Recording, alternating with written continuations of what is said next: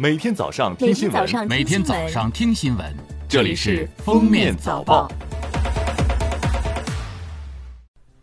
各位听友，早上好！今天是二零二零年三月九号，星期一，欢迎大家收听今天的《封面早报》。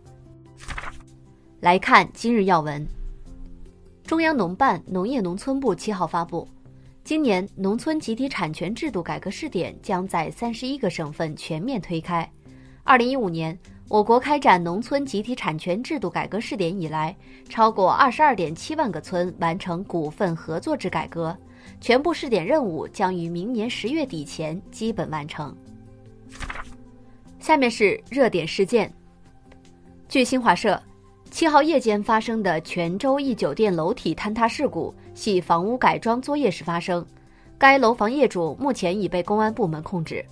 事发楼房共有七层，属于钢结构房屋。二零一三年开始建设，二零一八年改造为新家酒店，有各类客房六十六间。今年春节前，房屋业主将一楼出租的超市收回，重新改装。三月七号晚上，现场施工人员电话称，一楼房屋一根柱子发生变形，三四分钟后，楼体整体坍塌。而坍塌是因为装修还是原来结构问题，还需进一步甄别。据国家卫健委应急办，福建泉州一倒塌宾馆为新冠肺炎密切接触者医学隔离观察点。三月八号，福建泉州召开新闻发布会，通报酒店坍塌事故情况。事发时，酒店共入住隔离人员五十八人，经核酸检测均为阴性。此外，还有管理服务等人员十六人，租在该栋大楼的车行人员六人。八号，马云发布微博称，所有坚持在湖北医院一线和各地去湖北支援的女医护人员，每个月花呗额度翻倍，分期免利息三年。据估算，此次支援武汉和武汉本地的女医护超过二十万人。南京三月七号发布。关于清明祭扫服务管理的通告，要求全市所有公墓、骨灰堂等殡葬服务机构继续暂停市民群众现场祭扫活动，暂停组织公祭、将祭、骨灰撒散等群体性活动，以公墓、骨灰堂为单位，由工作人员代为开展一次集体祭扫。三月二十号起开通网上祭扫通道。七号。海南印发关于建立房地产市场平稳健康发展城市主体责任制的通知。通知明确，为解决商品住房预售制度带来质量投诉、合同纠纷、延期交房、配套设施不落实、违规销售，甚至开发商收钱跑路等一系列问题，通知提出改革商品住房预售制度。自文件印发之日起，新出让土地建设的商品住房实行现房销售制度。近日，一份加盖公章的隔离费用收据在网络上引发争议。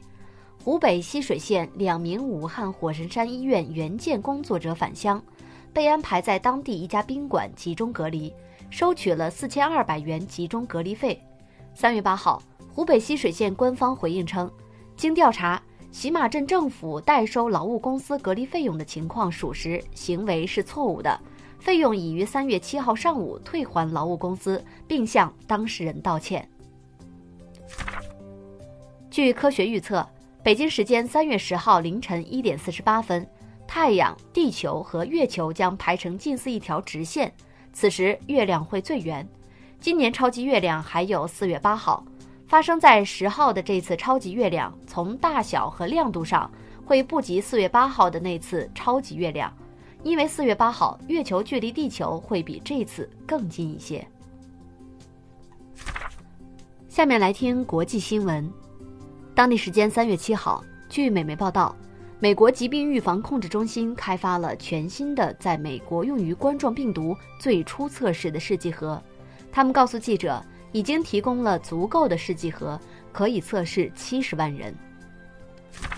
法新社八号消息称，意大利政府宣布关闭全国范围内的电影院、剧院和博物馆。从三月八号起，除工作特殊原因及紧急状况，禁止出入伦巴第大区及分布在威尼托、艾米利亚罗马涅、皮埃蒙特和马尔凯大区的十四个省。